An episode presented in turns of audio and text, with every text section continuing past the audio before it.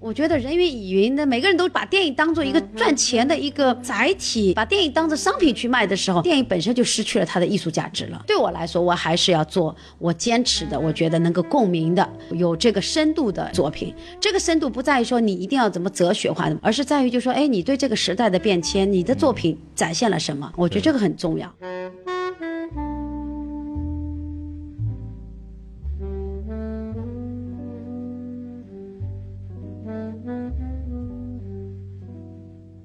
欢迎收听新的一集什么电台，我是孔老师啊。今天我们那个非常特殊，今儿我就一个人录节目，但是我们今天要做一期采访。我们今天采访谁呢？是因为之前我们这个电台的这个小宋同学，他自己作为主席搞了个电影节，然后呢，请了一大批就是高档次的评委，想做一些嘉宾的这种采访。今天我们请到的就是呃非常著名的纪录片的制片人米子老师，然后米子老师跟大家打个招呼吧。哎嗨，大家好，我是米子，很高兴在这里跟大家认识，然后在上海的这样一个呃魔都跟大家一起分享一下。我呢是呃电影制片人，同时呢我自己也是自己的电影的编剧。给大家介绍一下，就是米子老师是历史上唯一一个就是两获奥斯卡提名并且得奖的中国制片人，有两部纪录片，就一个是《影州的孩子》，还有就是《劫后天府泪纵横》，分别获得了七十九届和八十二届的奥斯卡最佳纪录短片的提名。然后其中是《影州的孩子》是拿了当年的这个最佳纪录短片的，非常了不起的一位制片人。所以说我们有幸请了他过来做节目，也是非常的高兴。然后我们就正式开始我们聊天吧。想问问，就是说像您在这个行业大概做了多少年呢？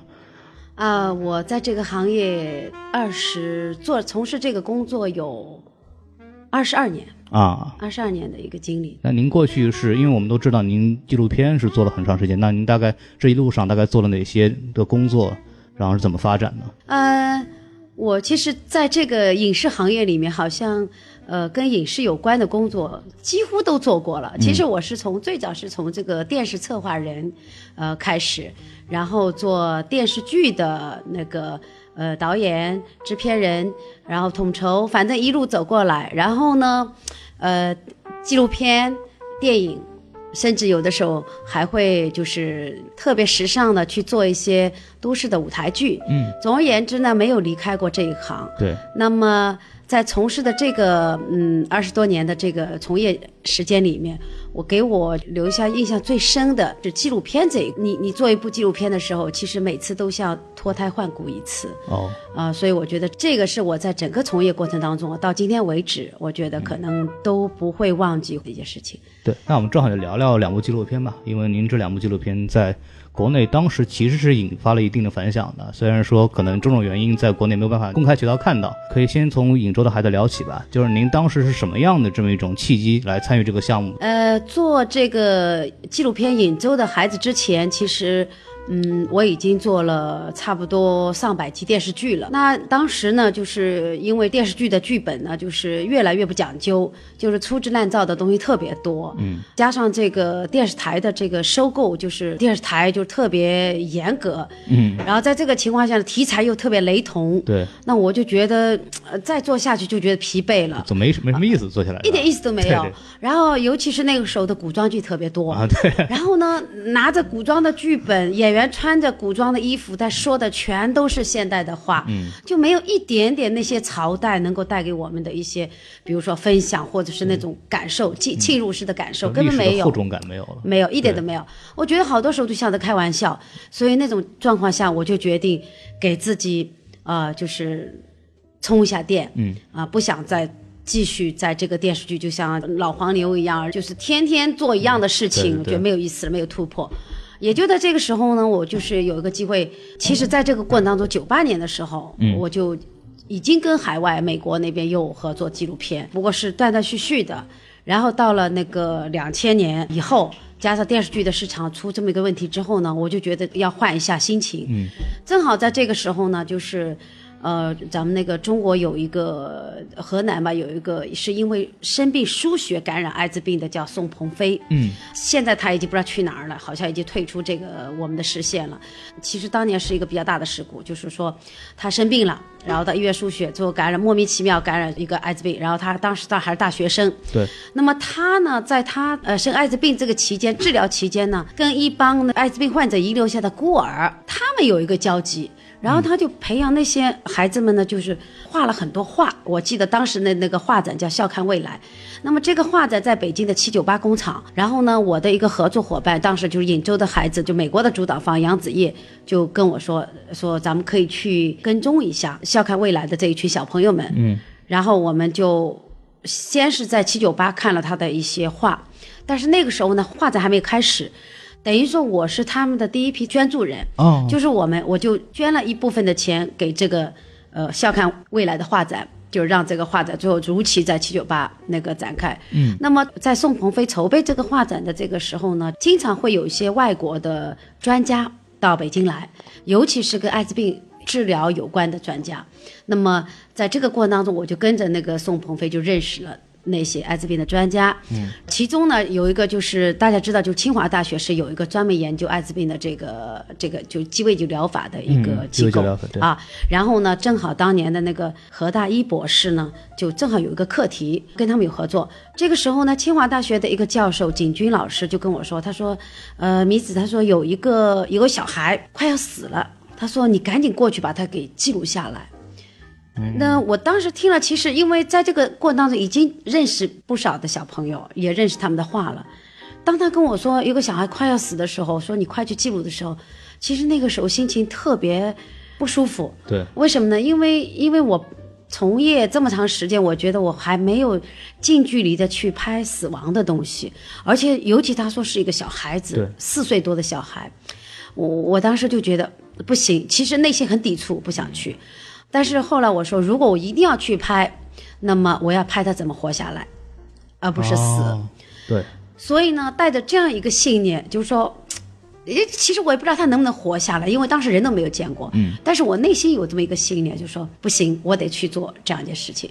然后就跟着我的摄影师，我们就先是去去到安徽阜阳，坐的那个动车嘛，坐坐的那个火车就去了。去了之后呢，那是我记得特别清楚，第一次见他是一个夏天，嗯，那个特别热。然后那个孩子，我们见到那个孩子的时候，现在的高俊已经是十四岁的小伙子了，已经非常健康，在非常正常的接受教育啊生活。但是那个时候他不是，那个时候当。我们第一次辗转反侧找到这个家的时候，那个孩子是在一个土坯的一一个院子里面，嗯，是一个就是土坯的房子，土坯的院子里面，然后跟什么跟着一头猪、一只狗，还有几只鹅在那个院子里面，就是站在那儿很很漠然，很漠然的。就我们去，他根本就觉得你们就像外来人口一样，我也不知道你们在干什么，不知道干什么，很盲目。然后那个孩子我记得特别清楚，就是因为他是艾滋病的患者。所以呢，他整个环境是几乎是跟外界隔离的，只有一个奶奶照顾他。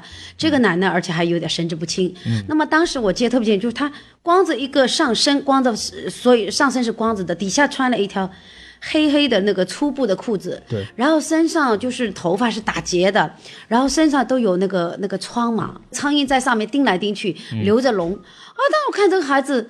我就觉得天呐天呐，在那之前我还没从从来没有见过一个像他这样子如此让人揪心的一个一个孩子的命运，不正道了。哦，太不正道了。然后我们就开始慢慢的试着走近他，但是他的眼神是很敌意的，他根本就觉得你们不应该来打扰我，一点都不管你。后来慢慢慢慢的，我们想着试着帮他洗头，试着帮他洗身体，啊，试着给他。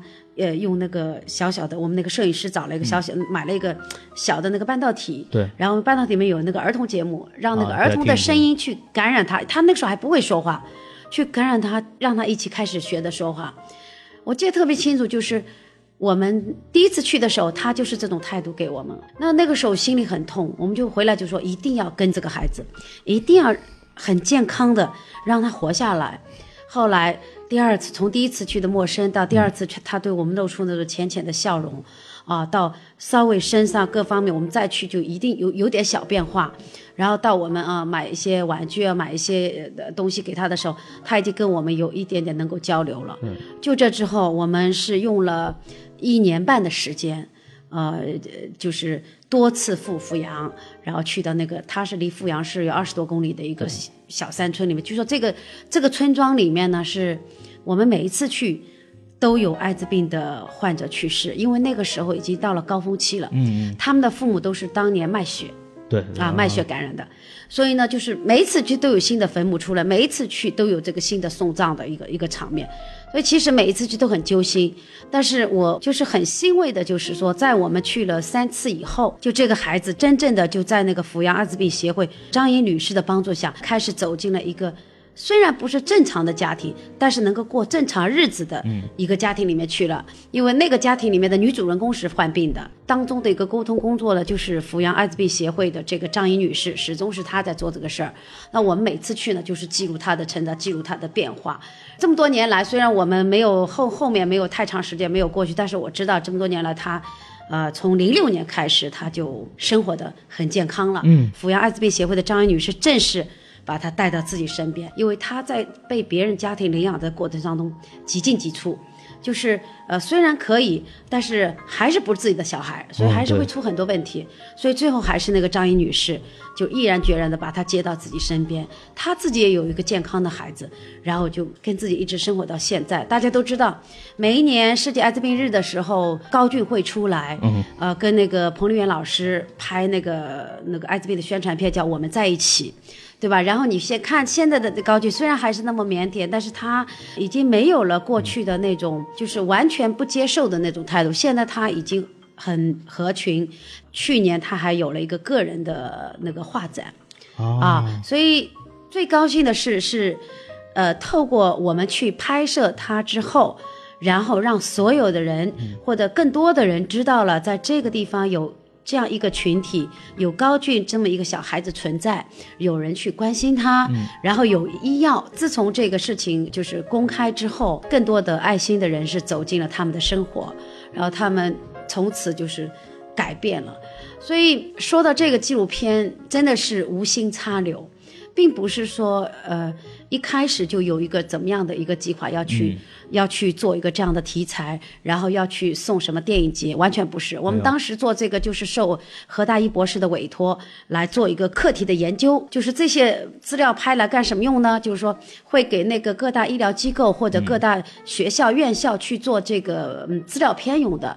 但是没想到，在我们一年半长达一年半的这个时间的一个拍摄过程当中，当我们的素材积累越来越多的时候，当我们越来越了解这一群群体的时候，我们觉得其实是有义务、有责任要让更多的人去知道它，而不仅仅是我们把它拿来做一个医疗啊内部流传，对吧？那就太那个了。所以呢，我真心的觉得，就是说，我们一直说你的发心。是好的话，你最后的结果一定是好的。嗯，所以我们说不忘初心，就这个。因为最初我就说，哎，我要去做，那么这个孩子必须健康活下来。虽然我完全不知道他为什怎么会活下来，为什么要活下来，但是我就在想，他就应该活下来，因为我觉得我拍一个孩子的生命的延续，跟拍一个死亡。我当觉得活着就有一切，对，死了就什么都没有了，对。所以我觉得他那么小的一个生命，还没有完全融入这个社会，他怎么可以走呢？现在想想想是特别高兴的，就是说，哎，我们当初做了这么点小小的事情，这个孩子现在活下来了，并且活得很健康，啊，活得很快乐，啊，然后有那么多人在爱他，在关心他，我觉得这可能就是。呃，纪录片的一个最大的一个一个震撼力，真实它才有感染力。我记得那个杨子也说过，就这个片子其实是在最早是在多伦多的一个艾滋病世界世界艾滋病大会上面展出的，是那次展出之后才决定去送奥斯卡，因为那次展出的时候全部都是全世界的艾滋病专家，他们非常震撼，然后他们会觉得怎么怎么是。可以说不能理解，就说怎么还有这这样的一些事情存在？他觉得有这一群人需要，真的需要所有的人，或者是说相关的医疗知识也好，医疗机构也好，或者是相关的人好，要去帮助他们。就是虽然说从那个零零四零五年过去十几年了啊，其实现在想想还是心有余悸的。为什么呢？因为这个孩子是健康的，我们觉得特别欣慰。但是当时其实我们是一群对艾滋病完全没有任何了解的人。当我们到那边去，我跟摄影师大夏天嘛，我们到那边去，我们都把那个袖子口啊、那个裤子口啊，都用那个橡皮筋封得死死的，就怕这个苍蝇咬、蚊子咬一下，然后感染艾滋病。然后呢，虽然我们是去拍这个这一群小孩子，但实际上我们内心从内心来讲是有一种恐惧，还是有一点害怕的，对。有害怕的。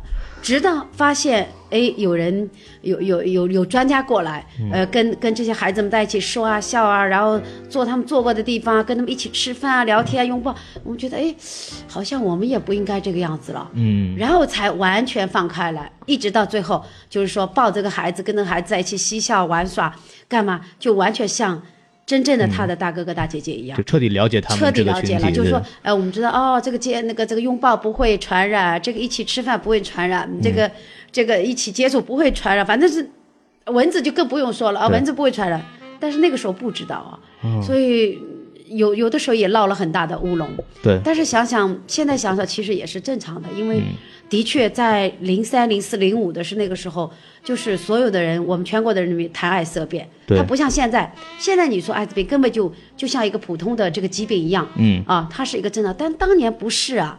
而且我们一说到艾滋病，我们会会有一种道德上的一个先入为主，就是说觉得，比如说呃，可能是行为不检点啊，或怎么样。其实那一群人才是真正的无辜的，包括这孩子才是真的，因为他的父母也是因为这个爱那个卖血，他们只是为了一点去世眼眼钱而已，对，五十块钱一袋嘛，然后手臂一弯，他不就就一袋血就弄好了嘛？对。所以那些人没有办法，我只能说贫穷愚昧，让这些人过早的把自己最好的年华、嗯最好的青春都都失去了。所以说到这儿，正好就是因为您拍纪录片的话，其实我看，包括我也看了您这作品，可以说是制作做的还是很精良的，然后包括采访啊做的非常好。因为像那些村民可能不了解这些东西，像您呃进入到那个地方，然后怎么去跟他们建立沟通，怎么去安排这些呃采访和了解的呢？其实做纪录片，大家有一点一定要要事先要想好。比如说我们去拍这个纪录片的时候，其实当初那边是一个人都不认识，嗯就是知道这么一个信息。但是呢，有一个人物很重要，就是我刚才提到的那个阜阳艾滋病协会的张英女士，因为她其实当时已经收养了四五十个孩子了。嗯，这个孩子当时没有被她收养，但是呢，她是知道这个小孩的。所以在这个状况下呢，那我们去，因为他们说的那些话，尤其是他们说的地方的话，我对们听不懂。对对，听不明白。那听不懂那怎么办呢？其实我们更多的是花时间跟他们去交流，呃，随便聊聊家常啊，说说说说话啊什么的。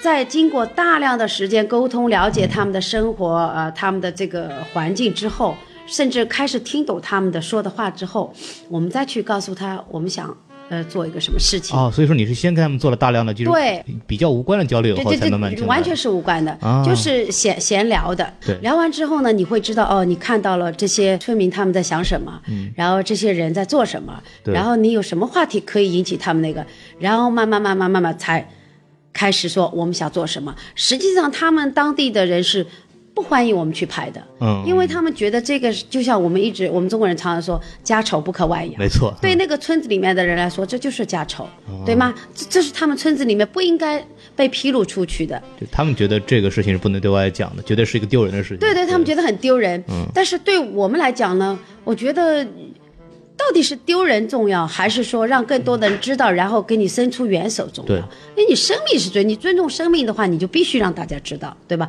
所以当时我们就，既然我们是受何大一博士的委托，他又是研究这个课题的，那么。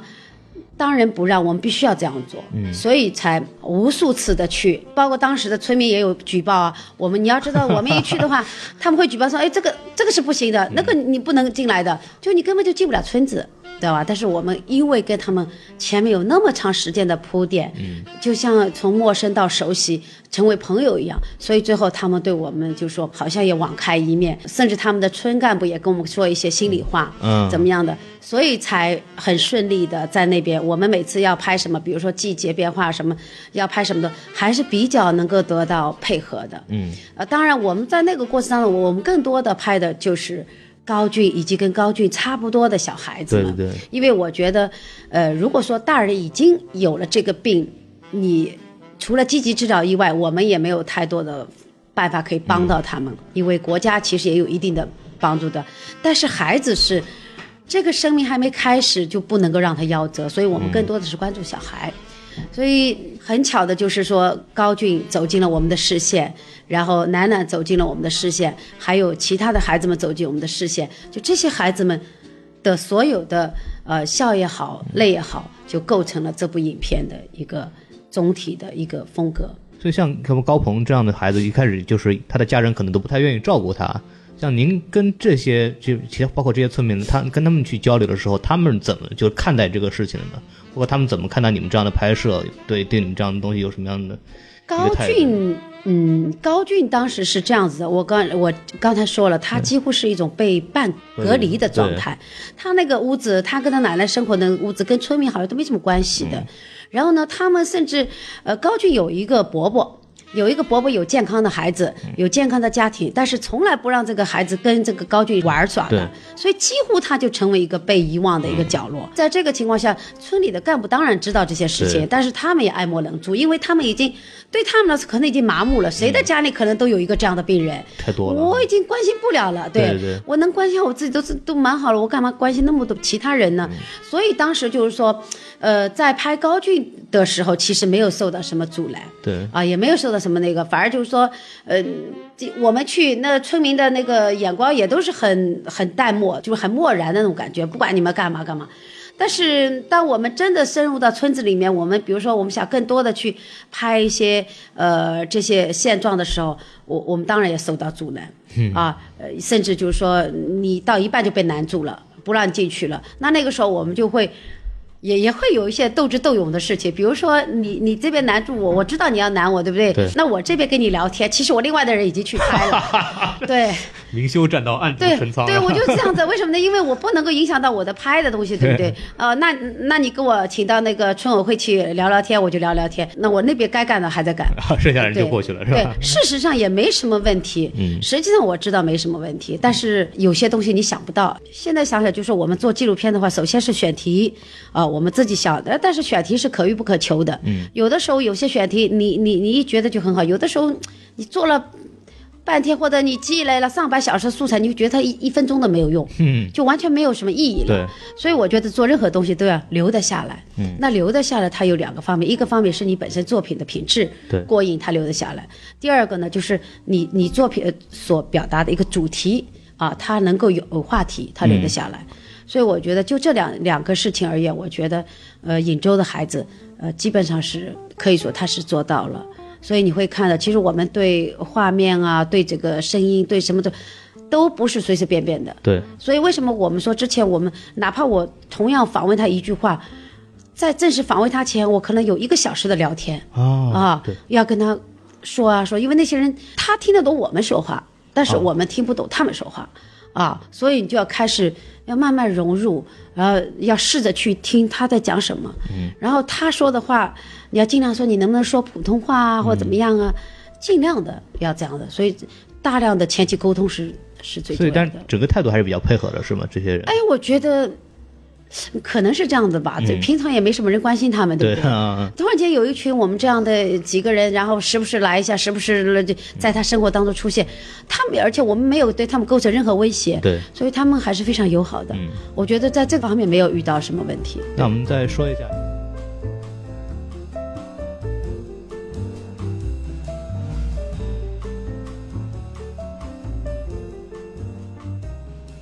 这个劫后天府类纵横吧，就相当于是之后过两年的这么一个项目，因为汶川之后，对，零八年，零八年，零八年汶川地震，那零八年汶川地震对我来说又是一个呃很大的一个转折。其实从那汶川地震之后就已经改变了一个生活态度。就为什么会这样说呢？就是零八年的汶川地震是五月十二号，我的一部新的电影《樱桃》是五月九号上映，也就是那个我是送给母亲节的一个一部电影。结果刚刚上映三天，就汶川大地震了。嗯，而且呢，因为汶川大地震，所以呢，所有的娱乐活动全部停掉，包括电影院的电影基本上全线停掉了。所以电影上也没法放了。啊，就不叫没法放，就我们本人而言，我们也不去想电影了。对，因为在那没有地震之前，我们总想，哎呀，每一天的票房我们会关心，每天怎么样？呃，每一天的媒体怎么说啊？或者我们要接受各种采访啊？但是在地震来了之后，突然间我发现我们所有人的这个重点都在电视机上去了。嗯，然后我就记得我在就是一直二十四小时在看电视，嗯，然后不断的在哭，啊，突然间我就觉得这有点无聊吧，眼睛哭的肿的不得了，但是又解决不了任何问题啊。没错，啊，这时候我就想，哎，不行，我可以去，我是不是要去现场？因为我在大学里面的时候，我学过幼儿心理学，我觉得孩子的需可以有一些心灵疏导，嗯，我觉得这个时候应该我可以帮上忙。另外呢，就是说我又是做这个行业，我觉得用镜头去记录一些东西也挺好的。所以呢，想想我不要再这样那个那个那个叫什么唉声叹气了，我就直接去吧。所以就是地震的第三天吧，我就已经到灾区了。到灾区，我去的目的是什么？是我要去帮助小孩子们，然后我去记录一些东西。嗯，呃，没有想太多东西，没有想说我一定要怎么怎么样，我但是我一定想过要用镜头记录下一些东西来。嗯，所以像《影洲孩子》，因为还比较成功嘛，对像您在拍这个片子的时候，就你会有感觉，就是说这个片子也要成为一个能够有影响力的这么一个东西吗？还是说，你是说结后吗？没有，没有，没有，结后完全没有想到这样。对，包括尹州的孩子，我们也没有说从内心来讲，一定说他要多么多么成功，对只是觉得我们很认真去做了一件事儿。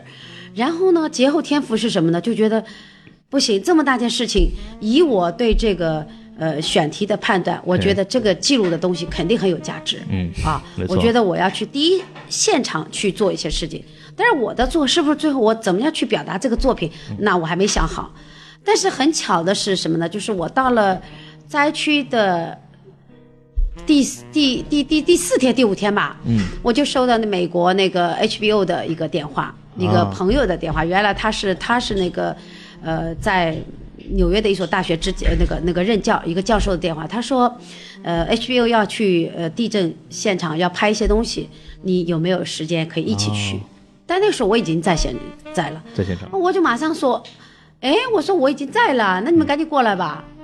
他们就过来了，然后他们过来，我就跟他们会合了，然后就开始，呃，在那边拍东西。哎，那个颍州的孩子，呃，跟那个节后天赋完全不一样。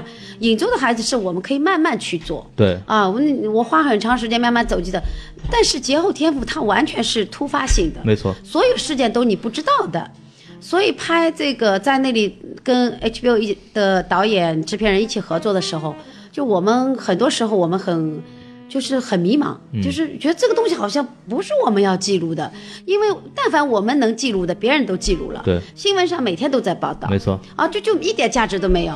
然后我们拍了一个多礼拜之后，觉得如果还没有什么呃新鲜的东西可以出现，或者我们认为可以记录的东西出现的话，那可能就不拍了。所以你们当时包括 HBO 这边，他们想要的什么东西，包括你们想做的时候，你们想找的是一个什么样的题材？HBO 当初跟我说是这样说的，他说，呃，因为那个导演其实是很有名的，因为所有的这个战地，呃，伊拉克、叙利亚什么的哪哪里危险他都是去的。嗯，他已经获了十五次的格莱美奖，他就差一次奥斯卡奖，说心里话。但是呢。他来这个目的，他当时是说，呃，呃包括那个时候他刚刚从智利不是十级地呃海啸嘛，智利回来嘛，他是想记录一些呃现场的东西，然后用来将来作为这个，比如说他跟我说的也是，说要作为一些资料片啊留下来什么的。但实际上，我们真的到了在一起汇合之后，我们去拍的那些日子，我发觉这些东西留下来没有什么作用，因为所有的东西你有的别人都有，新闻上每天都放，每天都放的都一模一样。我们能能去的地方，别人能去的我也没能，别人不能去的我们也不能去，对吧？嗯所以就特别没意义。也就是在这个时候呢，奇怪也是奇怪，突然间有一天，我们最后一天，我们说如果今天没什么那个，我们就收了。很多时候都是这样的。如果对明明天没什么事儿，我们就走我就。收了。对结果呢，因为我们那天一一出成都，就到了绵阳，嗯，快到绵阳的时候就开始堵车了。嗯，我们怎么会堵成这样子呢？之前一进去没有那么堵啊。啊、后来他们说，前面有一两百个家长带着孩子的遗像。然后要去那个德阳市政府跟市政府对话，嗯要还孩子一个呃，就是清白，还孩子一个对生命的一个尊重。对因为当初就是汶川地震，我记得特别清楚，就死去最多的是孩子们，没错，是学生手无寸铁的孩子们，所以呢，那些孩子就觉得你是那种豆腐渣的这种校舍对，学校，然后造成了孩子们瞬间没有命了因。为当时很多人其实都在上上课呢。对对对，就是十二点四十八分都在上课嘛，所以他们觉得这个是没有道理的。学校或者国家一定要给个给或者地方政府一定要给个交代。对，就他们这样去了，哎，我们觉得，哎，这个好像还可以哦。嗯，我觉得天助我们，然后我们就所有的人都就下来了，就下车，车子也不管了，然后就跟着那个队伍浩浩荡荡的就直接去做了。做了之后，就是整个全过程我们全做了，包括到了德阳市政府去对话什么的，然后也也都去了。然后我们从这个里面，我们从这个众多的家长里面，我们跟踪了。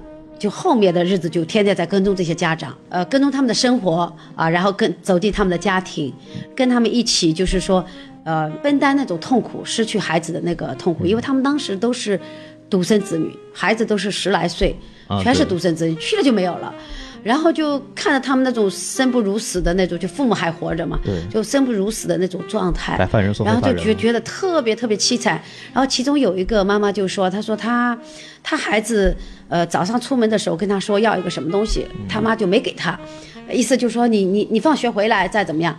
他说如果我早知道我的女儿早上出去就不会回来了，他要什么我都给他。一些未了的心愿没有呃做，对，然后那个女孩正好有一张特别特别可爱的照片，然后我们就跟着她一起去她的墓地，就一个小小的那小小的一个土土包一样的墓地，然后她在那儿烧香，烧着香火，然后在那儿说，然后这个絮絮叨叨的，搞得我就是我们我们在拍摄过程当中，我们有一个原则，就是说。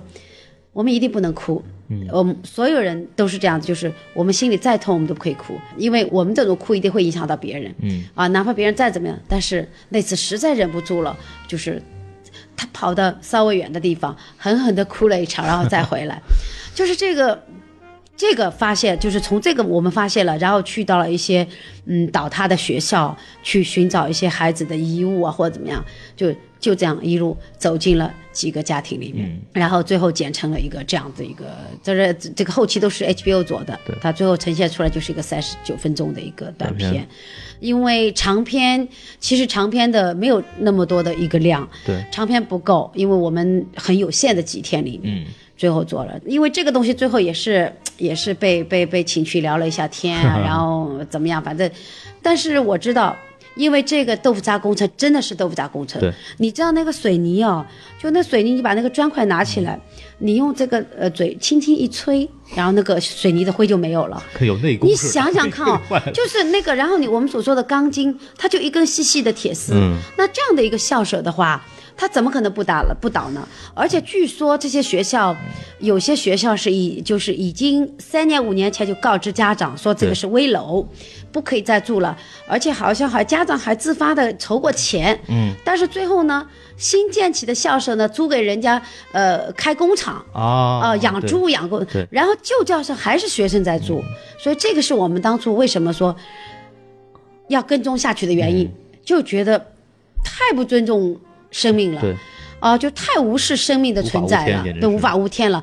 那你是现在你是有有这个地震，那没有这个地震还会有别的灾难了。对那有一天这个如果自己倒塌怎么办呢？所以这是我们到今天为止，我觉得一点都不后悔。嗯它就是得不到工程，他就是应该大力的去去去鞭策，去让所有人知道。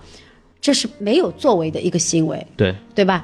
当然了，当时我们在做的时候，我们没想那么多，但是这些东西我们记录下来了。最后我们，呃，再来回顾，再去做后期的时候，觉得这个价值存在，嗯，那么就把它呈现出来了。呈现出来有很多的好处是什么呢？就是说，世界上每每时每刻都在发生灾难，但是这种同样的灾难，我们不要它发生。对或者说，当发生同样灾难的时候，至少比如说再来一个地震的时候，那至少那个学校是最安全的。对我们都知道日本是地震最多发的国家，嗯，可是日本每一次发生地震，居民去的地方就是学校，就是体育馆，为什么呢？就是因为那里是最最最最最安全牢固的。对，对吗？所以我们我也希望我们这样一个十几亿人口的一个大国，有那么多的偏远的地方，那么多的简陋的校舍，它必须是坚固的。嗯，因为孩子出门走出家门之后的八个小时都在学校里面，对，这个地方它必须安全。所以我想。我们当初做这个，可能也是也是一个这样的初心吧。反正一路走过来不容易，挺不容易。所以您在那个地方拍摄的时候，就你遇到过比较大的困难是什么？包括有没有来自于其他，呃，一些的一些阻挠，或者是有些其他的这种事情，包括那边的家长对你们怎么看，或者是这样子的东西。我觉得这个，所以说你做任何事情没有一帆风顺的。我们在拍这个过程当中，尽管有那么多机器，那么多不同的人都在拍啊、对，但是我们有个很特殊的情况，就是我们有里面有两个金发的外国人，我们的团队里面是这样的。那你要知道，对那个我们当初的媒体是对外是封锁的嘛，嗯对所有采访证都已经截截止了嘛。外国人进来，实际上我们进来的这个 HBO 的导演跟跟制片人，他们都是没有做工作签证进来的，来不及嘛。当时很很反应很快，对不对？他们是旅游签证或者他们的不需要签证，他们就可以进来嘛，对不对？在这种状况下，我们我们如果没有一点麻烦是不可能的，对，一定有麻烦。我们也被阻了，我们甚至被堵在一个大的卖场里面，就最后我们结束的时候堵在卖场，然后那个国安局的人把我们牢牢的几个人全锁住了，最后请去国安局。住了五六个小时啊，聊天啊，就就就就是聊天，对不对？就是就是聊也没聊什么，就是就是说你们为什么要拍这些东西啊？然后呃，你们的从哪里来啊？然后你去哪儿啊？然后记录些什么？然后给我们吃了顿什么四四川的面，我还记得很清楚，那面。然后最后把我们分，反正搞了五六个小时，最后把我们放出来了。那放出来的时候说了一句这样的话，他说：“呃，你们的设备我们就不检查了啊，如果拍到一些什么不和谐的东西，就不要用啊。其实说心里话，我们还真没什么拍到什么不和谐的东西。我们所有认为，当你在你记录一个东西的时候，你不会想到它和谐或者不和谐，你只会认为它是应该拍还是不应该拍。嗯啊，我们觉得有价值就把它记录下来。对，我们就是我，当然你做电影人，你不可能去有一个政治高度去做这些事情，对吧？我们又不是什么，比如说我们不反党，我们不反不反国家，我们不反人民，我们是事实以事实说话，记录一些东西嘛，对对吧？所以最后也没什么事儿，但是很可惜的就是说这个片子，其实当年那一届应该是获奖的，嗯但是我知道各种原因，最后他没有获奖。嗯，对，当时其实各方面媒体国内报道其实也是低调报道，也没有。不是低调，压根儿就不让报道。因为我看到干脆到你们那个单元的时候，直接没有把你的片子名字列出来。对对对对对对，没有列出来，而且那个而且那个当时那个不是呃奥斯卡是现场直播的嘛？对对就就这个直播的那镜头没有的。嗯你知道吗？最搞笑的是，我在那个奥斯卡现场走走进那个奥斯卡颁奖颁奖典礼的时候，我们你知道那个我们央视六套是有报道权的嘛？对。然后我们央视的记者看到我就说不好意思啊，他说呃米子，他说我我们很想采访你，很想那个为你骄傲，但是呢，他说即便我们拍了也播不出去，所以他说我只能默默祝福你们好运。我想当时在那个红地毯上，我唰的眼泪就下来了，我心里在想。所以就是唯一即便你不拍我，但是你还跟我说了这句话，对对唯一一家唯一一家咱们国家的媒体跟我说了这样一句话，我想，哎呀，我能理解，我只能说能理解、对啊，我没有没有任何的那个，因为对我来说。呃，那个颁奖礼我可以去，也可以不去，但是我觉得对我工作的尊重，我必须在，所以我就去了。我去了也没有受到任何阻挠，对对吧？我觉得是正常的。其其实说心里话，我们每个人做事情其实都有一个准则，我们知道我们在做什么。对所以一般来说，我们不会闯什么祸的，不会说那好像被禁被什么的，那没有道理嗯的。如果我们真的到了那个，我想，嗯那那那那都不是出不出去的问题了，对，吧因？为 HBO 毕竟它有一个那个美国这边的这种身份的问题，所以说还是容易受到这个哎。我到我到美国去的时候，你知道那个 HBO 导演看到我说，对呃，我他说你要是回不去怎么办？我说我要是回不去，你就给我留下来，在 HBO 我要工作了。我说开玩笑，我说开玩他，因为他是从纽约到洛杉矶嘛，我是从国内到洛杉矶嘛。其实当时有一些也是有一些顾虑，因为什么呢？因为他们在好莱坞的那个，就是在美国人，你知道，嗯他们已经。大家已经付出了这个这么多努力，当然希望这个片子有个好的好的那个了。再加上刚刚我跟你说，这个导演获了很多很多很多很多奖，对就缺这个奖，对他来说这个奖很重要，对不对？就指着你们这所以。他在美国，他在美国的这种宣传啊，老实说有点夸大。对尤其是在呃，比如说我们被被跟踪啊，被警察什么的，我我们只能说确实是有这些事情，但是我们没有受到生命危险，我们没有嗯没有怎么样，跟他们都不一样了。因为那有一场那个公益会那个首首映礼我在嘛，对，话筒第四个最后传到我这儿嘛，嗯前面他们都在说什么，后来我就到我这儿，我就我我只补充了一句，我说有些事情是有，但没那么夸张。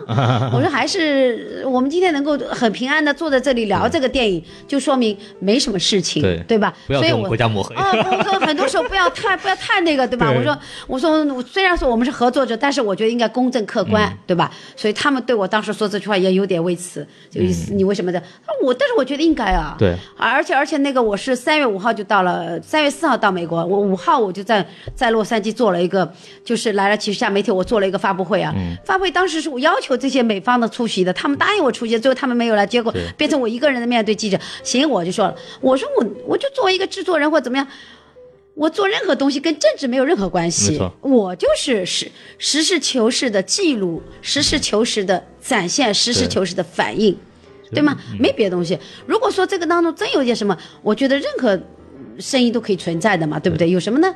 所以也是遇到很多问题其实的。他们这种过分宣传也帮得倒忙了，也是对这个片子。对对对，其实其实有时候我也不太喜欢，为什么？我们在四川拍的时候，那警察你警察你有更多的时间去救死扶伤呀，你你你你跟踪我们干嘛呀？他是警察的专车都是跟踪我们的，我觉得有点无聊。但是现在想想了也对，为什么？因为毕竟我们这个里面有对有外媒，确实有这样可能因素在，有这个嫌疑在的，你知道吗？？那那不跟踪你才奇怪了，对吧？那你你你同样像我这个黄头发呃那黄皮肤那个黑头发的人在里面也就不起眼了，对吧？对但是那个不一样，所以现在想想一切都是，啊、都是正常的。对，然后我们就谈谈这个纪录片吧，因为您做了这么多年纪录片，包括这两年，其实纪录片还挺火的。说实话，就能不管这种独立的这种制片的，像比方央视也做过很多，比方说我在故宫修文物啊，或者像《舌尖上的中国》这样的，可以说做的很精良，包括传播度上也非常好。像您对这样的纪录片有什么样看法？包括您在您看来什么样是好的纪录片？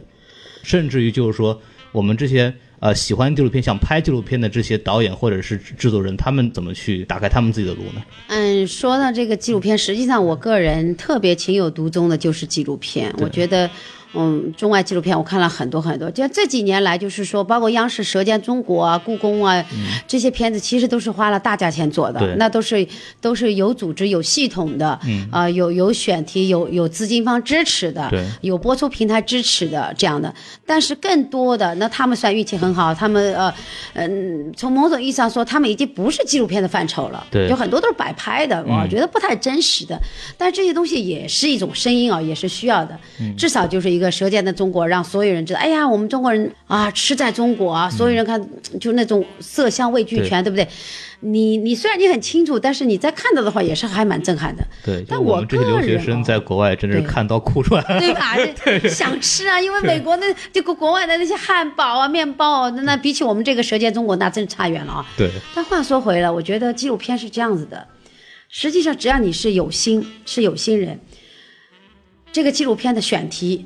呃，这个纪录片的选题跟你的这个，比如说跟你有没有资金，跟你有没有实力，跟你有没有那个资源，啊、跟你有没有时间，其实都不是特别成正比的。嗯，也就是说，呃，而且在我的心目当中，纪录片是最高的艺术境界。对，比如说电影、电视剧啊、这个纪录片啊、我一定是把纪录片放在最前面的，嗯，因为我觉得它更多的时候，它是一种就是创作者非常客观的去看世界，嗯。然后在这个看世界过程当中，然后有一种客观的声音传达出来，应该怎么样对，不应该怎么样，或者说，哎，什么地方我我让我感受到我收获了什么，嗯，啊，我，所以我觉得就是说，嗯，作为我们年轻的呃电影人来说，我觉得最好的方式就从你身边做起，嗯做一些你看似不起眼，但实际上呢。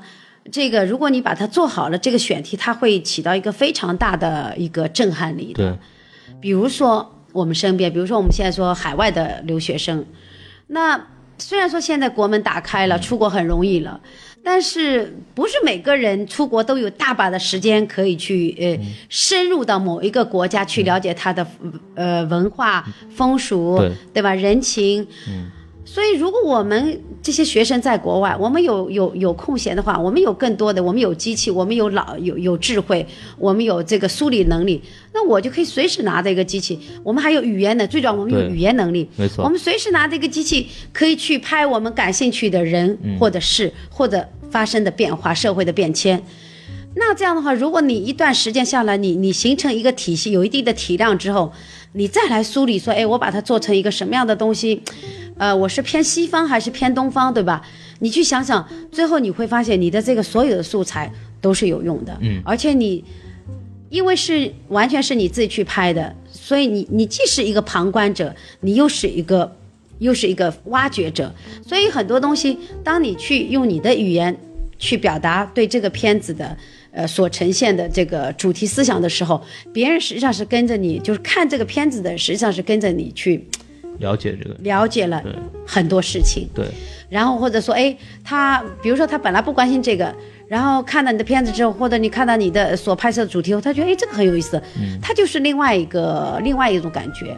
所以我就说，嗯、纪录片就是讲究一个真实嘛，所以你就是如果有就是有有兴趣，你可以从五分钟、十分钟、十五分钟、半小时，不断的去把它加加长。对，然后，但是你可以从最短的开始来做，嗯，对吧？然后，甚至现在我们说的微电影，其实微电影是什么概念？微电影其其实我们就说它就是一个微型的纪录片也好，微型的一个创作，现在很多 vlog 对吧？对的，都可以啊。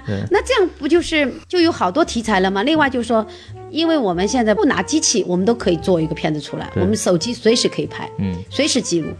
所以我觉得这个是很重要。就作为一个纪录片，如果作为一个电影人，你的随时随地做一个有心人是很重要的。像这种纪录片，像从市场上来讲呢，找一些播出渠道，或者是想卖给别人的话，国内像这种纪录片是怎么去实现上映或者实现其他的播出的这种方式？其实国内的这个纪录片现在市场啊、非常不好，嗯，就是说基本上你的你的纪录片，比如说两万块钱买你一分钟，你愿意吗？对，这而且还卖不出去，嗯，为什么？因为我们国内的纪录片都被国有电视台给垄断了，对，就你私人，比如说你个人拍的东西，很少能够呈现在媒体上，嗯，更多的是自娱自乐。啊，很多时候，但是呢，如果你的记录你你做到一定的品质的话，你可以去呃通过像你们这些电影节啊，对，啊，可以去有一个平台得到展示，嗯。然后呢，你可以卖到卖到卖给就是世界上的其他国家的那些公共电视台啊，你可以走。国内基本上嗯告诉你，国内的纪录片好。专题片等同于专题片，嗯专题片等同于纪录片，就没有真正意义上说心里话，没有真正意义上的纪录片。嗯，所以在这个状态上，就是说，嗯，我我觉得举步维艰。嗯，到今天为止，虽然它包括那个原来说那个呃纪录片二十二，它也不是一个真正的纪录片，那也是伪纪录片。嗯，啊，我觉得很多时候。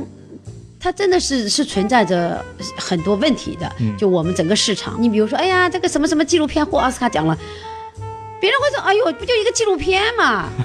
比如说你是一个中国电影或纪录片或奥斯卡了，那不得了了，对完全不一样。但是在国外，为什么做电影人那么骄傲呢？就是说，纪录片跟电影故事片它是同一个档次的，嗯，获纪录片的荣誉，甚至说心里话，比电影的这个荣誉，某种意义上它更高，嗯，对吗？因为那才是真正的一个艺术，它既是既是创作的，又是现实的。对，但是国内不行，目前至少目前不行。呃，基本上如果你想做一个好的纪录片导演，基本上就就过那种很清苦的日子，不仅仅是过清苦的日子的问题，就你没什么希望的。但是即便这样，我觉得还是要做，因为有些东西我们除了国内，我们还有全球那么多的地方可以去做呢。所以发现题材最重要。那就就跳过纪录片，聊聊这个电影的问题。嗯，你现在也开始在做很多电影，包括你之前也做了很多电视。因为中国电影，特别像最近两月份成了个史上最高票房的这么一个档期。像您对现在中国电影市场怎么看？觉得它是有更多机会，或者也好，或者是你觉得这个整个市场太浮躁了，乱乱七八糟的事情太多了？您怎么看这些事情？我觉得中国现在的电影啊，看似表面上看起来是一片大好，就人人都叫好，但实际上根本不是那么回事儿。对，我一直认为，就是票房不代表品质，嗯不代表作品的一个那个。我我我觉得很多时候我们看文艺作品，我们在电影院里面，我们花两个小时去看一个东西的，我们要到底要什么？我们要的是那种，就是能够融入到那个剧情当中去的那种体验。对，或者说我们去分享别人的快乐，我们去分担别人的痛苦，或者说我们去思考或者领悟的什么。但是现在所有的东西，因为它要市场，所有东西都是嘻嘻哈哈一笑了之。很多有些电影根本就不叫电影，那这充其量就是一个话题。比如说像那个《前任三》这样的电影，这哪叫电影呢？我我说起来，它就是一个话题啊，你有前任吗？啊我有，呃，你有没有？结果在电影里面，每个人都在边看电影边讨论你你有没有前任，这无聊的要死哎。有很多视频，这这哭看完都哭的不行了，对吧？我觉得很无聊嘛。那你说今年二月份的这个整个一个档期，我们六五六十亿的票房，《红海》那个《红海行动》对呃，这个《唐探》这个《捉妖记》。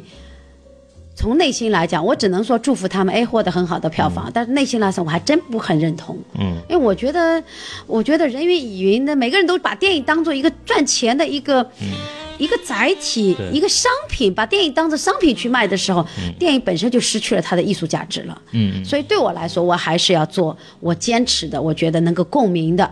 啊，有有这个深度的一个作品，这个深度不在于说你一定要怎么哲学化的不要，而是在于就说，哎，你对这个时代的变迁，你的作品展现了什么？你对这个当下人们的这种生活啊、这种工作，你有哪些东西可以分享？我觉得这个很重要。还有你身边的，我觉得最重要的就是亲情、爱情、友情，对吗对？这些东西都可以拿来做故事的。嗯，我没有必要说每个东西都是荒诞的，每个东西都是喜剧的，每个东西都是无聊的，嗯真的太无聊了。现在的电影，老实跟你说，这些电影我基本我都不看的。可能就是跟现在观众的这个需求也有一定的关系。太复杂了因为观众也需要慢慢的认识电影这么一个过程，特别这么多年这几年的这种发展的话，包括您现在自己开始做工作室什么的，您这边未来的方向是什么样的东西？有哪些项目是可以给我们大家讲讲？包括像您这边跟美国有这么多的交流，像合拍片方面，你有什么这样的认识或者看法？我们公司呢，呃，零九年成立的，明年十年。嗯呃，成立这公司也是因为汶川地震给我的一个震撼，我觉得不行，我应该做我自己想做的事情。嗯，那我应该拍自己想拍的题材，创作自己想创作题材。所以到这个十年，快十年走过来，我们一直在坚持这个，从来从不跟风。嗯，那我们做什么呢？我觉得作为一个活在当下的一个人，我觉得做更多的就是跟这个时代有共鸣的。嗯，那无非就是情感类的、现实题材类的，对吧？呃，家庭类的，我觉得这可能是未来在我的所有作品里面是不可或缺的一个。或者说一个很大一个比例部分，比如我不会去做历史剧，嗯。我不会去做那种什么反贪反腐的这种剧，嗯。我只做啊、我觉得我们能够把控的题材，就是生活的、工作的，对吧？现实的，有一些幸福分享的，对，或者说我们对婚姻、对爱情、对生活的一些思考的，嗯，做这些东西，这个是我们公司的一个主要方向。那之前我们也完成了那个就是甜言巧克力啊，就说情感的，对吧？那接下来呢，我们在有一个蜜月，就是这这四年来的一个开发的一个大 IP，就蜜月天堂三部曲。嗯，那今年会八月份会开拍第一部，嗯，啊，然后是。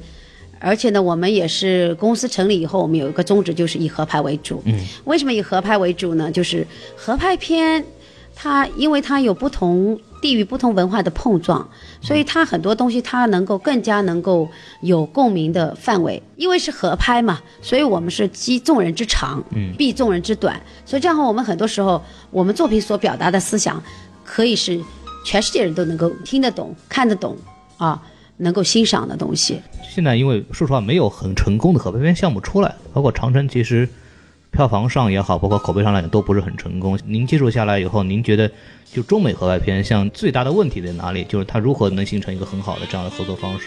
中美合拍片到现在为止，我觉得是伪伪合拍，嗯，就压根儿就不真正意义上的合拍。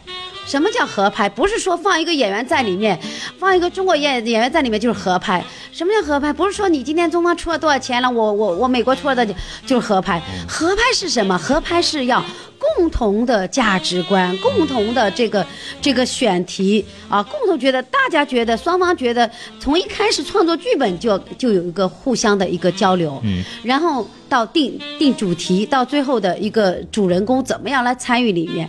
我们现在所有的合拍片可以这样说，都是为合拍，还是不要合拍的好。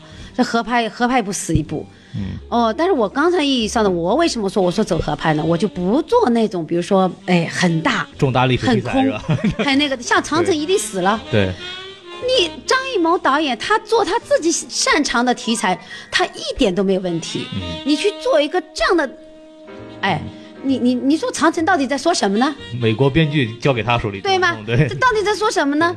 不实在奇怪了对。呃，中国中美合拍没有不活过来的。嗯啊，我觉得这些不仅中美，我们包括我们现在，比如说你你中日也好，中韩也好，嗯，这都不怎么样。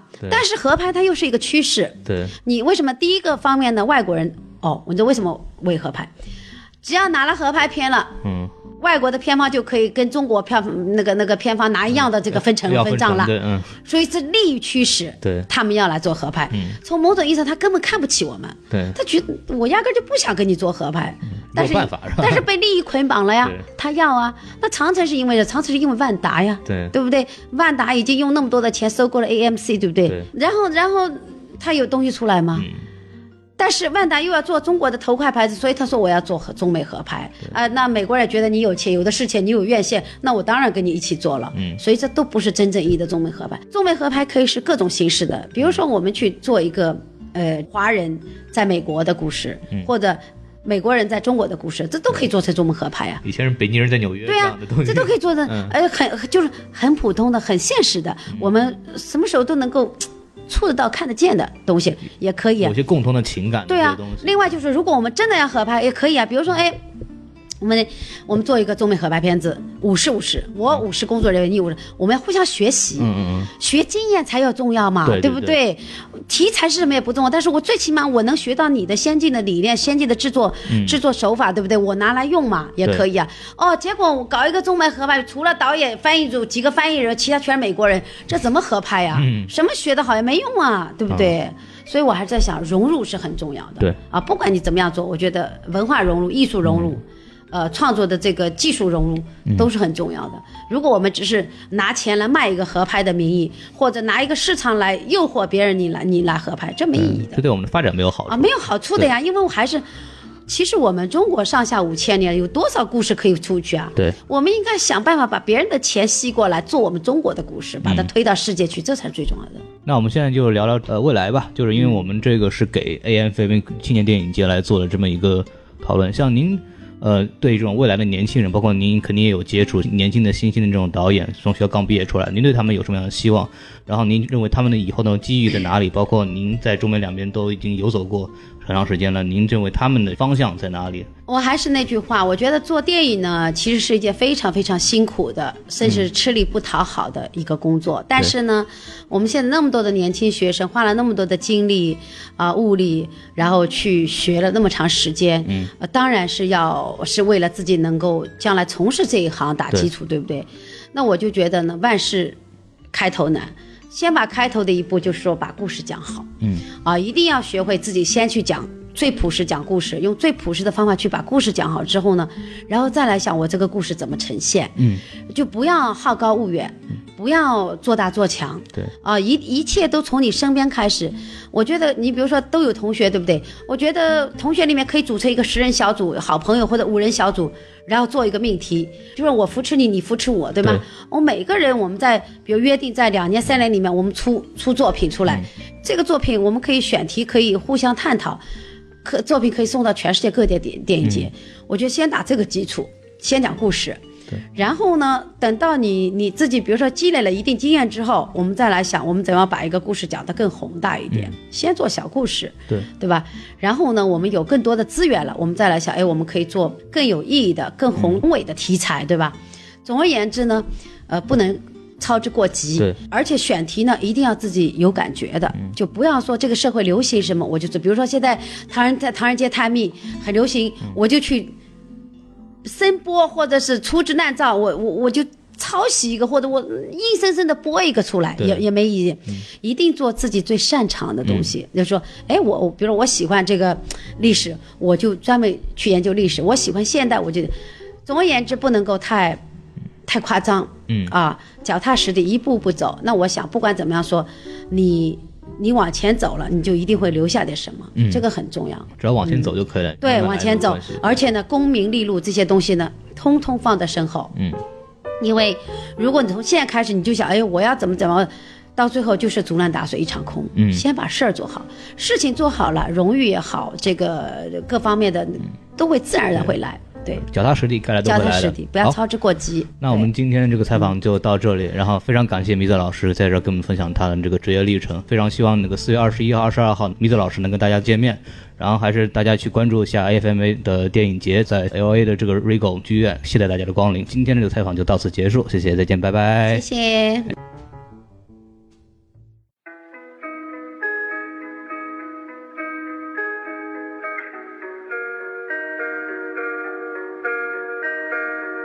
世界上最美丽、最珍贵的，反而是听不见且看不清的，只能用心才能感受得到。我们一路奋战，不是为了改变世界，而是为了不让世界改变我们。我们到底该相信谁？是地狱空荡而魔鬼在人间，真相被掩盖，权力在应对。城市是黑的，人心被黑了，借口的敷衍罪，他却能背了。红色的旗帜，权力在骄傲。钞票当纱布，叫伤疤要低调。花朵被服药，那些针孔被注销。堕落的人心，他们听不见噩耗。真实在哪里？为何感觉像蚂蚁，并非无能可惨剧？每次都像巴掌打你。压制的黑暗，用行动去捍卫。自由没万岁，但罪犯在犯罪。石刀在要害，可刀捅进心里。是谁在走极端？有谁留下阴影？同样的熔炉，噩梦在重复。正义何时承接扭曲的动物？同样的熔炉，噩梦在重复。正义何时承接扭曲的动物？擦掉吧愤怒，你看到吗？绝望，你长长的望远镜望不到天亮。红黄蓝都此刻成为了黑色，白色的文字记录发生的罪恶。现实如水母，看似无害，却是伤人。无辜者却被留下伤痕。冰冰的针若轮到罪人孩子头上，会不会惆怅？像不像是当头一棒？For 同样的熔炉，噩梦在重复。正义何时承接扭曲的动物？同样的熔炉，噩梦在重复。正义何时承接扭曲的动物？我们保护你，我知道这不会是少数。提醒人被扫到地，别让伤害和怪癖找到你。我相信爱能获得胜利，别让无助温暖你。总有老师关心你的心，而不是赤裸的身体。这世界到底怎么了？你别再哭了，你是无害的花朵，团结着这仗不会输了。安息吧，江哥，快睡吧，孩子。错的不是我们，而是这个世界。也是别再那么带着我们一路奋战。不是为了改变世界，而是为了不让世界改变我们。我们能够感受温暖，我们能够记下罪恶，我们为爱发声，揭露这些混蛋。我们一路奋战，不是为了改变世界，而是为了不让世界改变我们。我们能够感受温暖，我们能够记下罪恶，我们为爱发声，揭露这些混蛋。不要用漫长的愤怒和眼泪去结束，要凝视真实，直到最后。重要的是永远记住真实，这才是拯救希望的稳固根基。You heard me?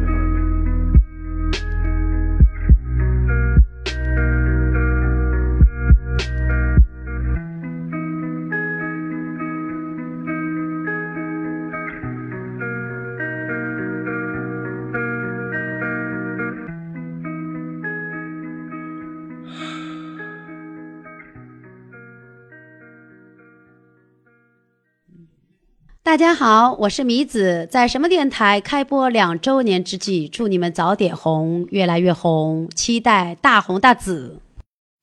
为什么叫早点红呢？我们还没有红嘛，所以让早点红。哎呦，这个意思啊。哦，我再录一遍啊。嗯，